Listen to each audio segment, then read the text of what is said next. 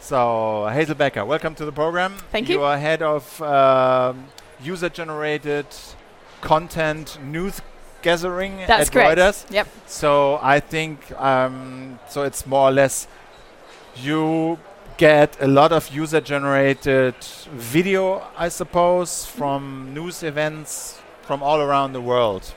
So please describe what kind of with, what kind of content do you deal with? Of course. Let me start by saying um, for any major news event, most of the material that we put out on Reuters video services is uh, material filmed by a Reuters Yeah. journalist or, or from one of our partner um, uh, journalists. But we know that for many types of news events, the first cameras at the scene aren't going to be professional ones. Sometimes it's a natural disaster, an incident, an accident, an attack. People pull out their smartphones and start filming. We can't ignore that material. It's really important to tell the story. It's high impact, and actually, it can often capture the drama of, of the event. As well as that, it can add different voices, um, a different layer of context, and also can provide really raw emotion. So it's very, very important to our clients. And for that reason, we know that we've got to dedicate time and resource into finding this content, verifying it, and then getting the rights to distribute it to uh, all our clients around the world, which are, you know, hundred, hundreds of clients. Okay, and how do you find it? So that's a good question.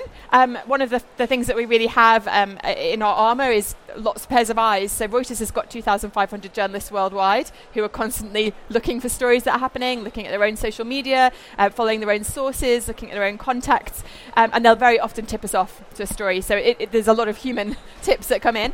Beyond that, we run a series of monitoring on social media. So we use TweetDeck. We've got tons of columns running all the time, looking for keywords, looking for, for interesting things that are happening.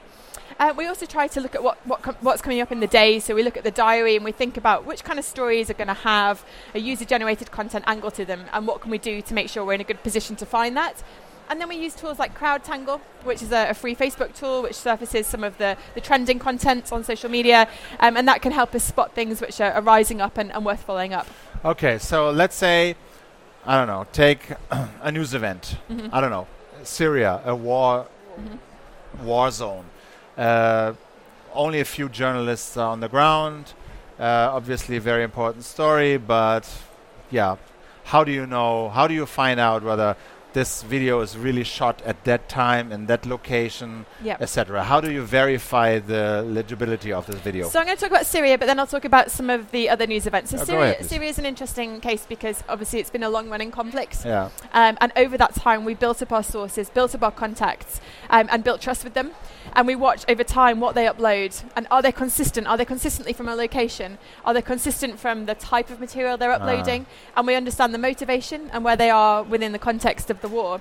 Uh-huh. Um, so even if they're not working for Reuters, but you know, like persons or personalities on Twitter, on the social media Yep. networks that regularly upload stuff, and you kind of got to know them a little Yeah, bit. That's Okay. very true. It's more activist groups, Yeah. um, if, if we're honest. That, that tends to be uh, the, the more Yeah. likely than, than individuals. Yeah.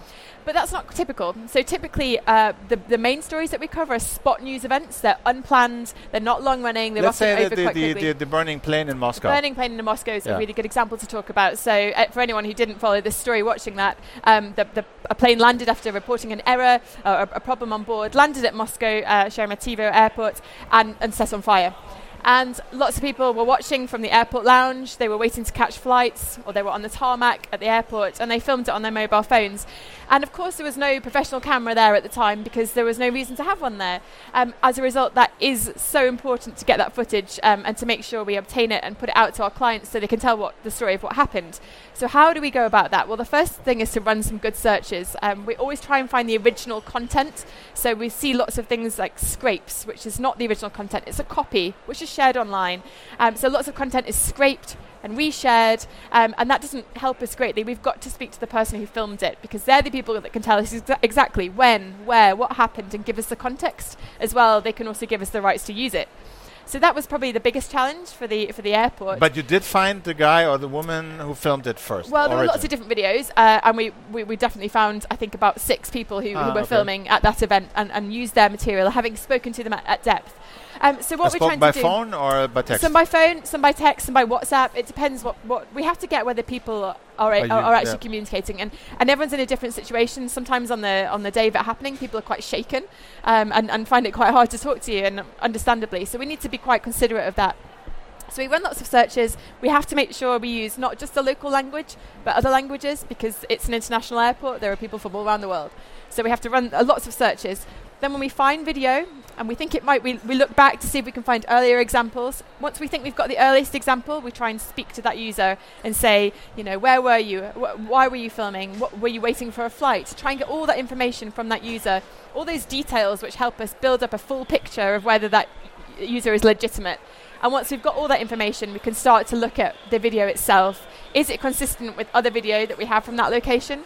Can we check that it matches um, the other uh, scenes that we have? Can we see the same planes in shot, the same buildings in shot? Are we sure it's definitely from, from this airport on this day? We can reverse search keyframes. So keyframes of the video, we can check back using Google Image reverse search. Have we seen any of this video before? So all that needs to be done. And then once we've got to the point that we're, con- we're happy it's authentic, then we can start asking the user for rights to use the video. All right. And how does how long does it take? I mean, how long is a piece of string? Uh. so some of the videos really quick to verify because something like the burning plane, we had I don't know seven or eight different pieces of video showing the same scene very Uh. soon after, and you can see the same planes in shot. You can see the same gate numbers in shot, and you can also compare it to pictures that we have of the airport. So that was quite easy to verify, but some things are much harder, particularly if there's only one piece of video showing the scene. That's when it's really challenging. Ah, Um. So it can, it's, it's a really uh, a factor that depends on so many things. Also, how willing the people are to speak to us. If we get people on the phone very quickly, they can answer our questions. Sometimes we leave them a message, and three weeks later they get back to say, "Oh yeah, you can use our video." three weeks on, it's not All quite so right. important. And what was the hardest video you've been working on to verify? the hardest video to verify. Um, okay, I've got a good example. There was a, another aeroplane. Something about plane videos do tend to capture people's imagination. There was an aeroplane that landed at Gibraltar Airport. It was in February, and uh, there was a video circulating online showing this plane doing crazy uh, wing waggling. yeah. And it looked like it was about to flip over. I mean, it was uh, it was a crazy piece of video. And when we first saw it, we couldn't quite believe it. We've trained ourselves to know if something looks too good to be true, it probably is. And this definitely fell into that category. We were we had some doubts about this video, but we did look at the reports and we spoke to BA. It was a BA plane that we could see, and British- British British Airways, Airways. yeah. Sorry, yeah, and and they confirmed there had been an emergency uh, go around. Um, and then we looked at the other information we had that we could see in the video. We could see the landmarks of Gibraltar. Um, we could look at the plane uh, map on planefinder.net. And we could also start to see tweets from Gibraltar from people who'd seen this plane do this crazy wing waggling and, and had to tweet about it because it was insane. Um, so we started to build up a picture and a bit of body of evidence that actually this video Might was be, it actually yeah. authentic. So the next step was to speak to the person who filmed it, and fortunately he was really uh, cooperative. And the very important thing he did us was send us the original file. He Ah. filmed it on an iPhone. He sent us the file, and it came complete yeah, with metadata. Yeah, the location data was there, the date and the timestamp were all, all on there. now Alright. you can change that data, but can you change it that quickly and create a convincing fake that quickly that tallies with what other people were seeing online? No, I don't think Okay. so. So the last question I want to want to ask you is, I mean, we've not all seen, but we all heard about the uh, horrible events in, in uh, Christchurch, f- for example, where um, a mass murderer basically live streamed his mass murder. Mm. And the question is, how do you deal with these pictures as a news agency? Obviously, it's a Mm. news event, but people are shot, people are dying, Yep. and the whole mass murder was designed for journalists and mass media organization to pick it up and broaden his message and make him an icon uh, of Yep. right-wing terrorists. So, how do you deal with these kind of pictures? So the very first thing we do is try to preserve the evidence. In this case, recording what we could see before we know it was going to be removed. And actually, the reason we do that. It, it helps us for lots of reasons. It helps us report on what, what's happening in the story, but also if we come back and we need to verify something, we, at least we have this this source material. So that's step number one. Step number two is to, to verify what we could see, and, and we were able to do that by looking at pictures that the um, the shooter had posted uh, of, of guns, weapons on his Twitter account, which we could see in the boot of the car. We could also see another car in shot, which appears in a later eyewitness video. So we, we were able to establish it was authentic. At that point, it's a really difficult ed- editorial decision. How much do we put out there? Our clients from around the world want to tell this story. Do we give them this material that, that, that we have? It's, it's not an easy call. In, in that case, we decided that some parts of it we could and it had a valid reason to be run. We didn't show any of the, the moments of death at all, none of the shooting, but we did show some of the uh, the moments that the, the shooter walks into the building. We felt because it helped tell the, the world what had happened. Mhm. And of course, it is down to the, uh, the um, ultimate broadcasters of the content, what they do with that and, and how they follow their own editorial policies. Reuters is a supplier of content to lots of news uh, channels worldwide, um, and we always think about our responsibility, um, but not everybody will approach the content in the same way. But did you publish it yourself on Reuters.com? Well, I work for the agency, and we put out some Ah. sections of this video, not the shooting, um, which showed the, the, the, the first part where we could see the shooter walking into the mosque. All right. Yeah. Thank you so much for your time. You're I- I know you have to run for the next session. Much Uh, appreciated. thank, thanks so much Thanks. for coming.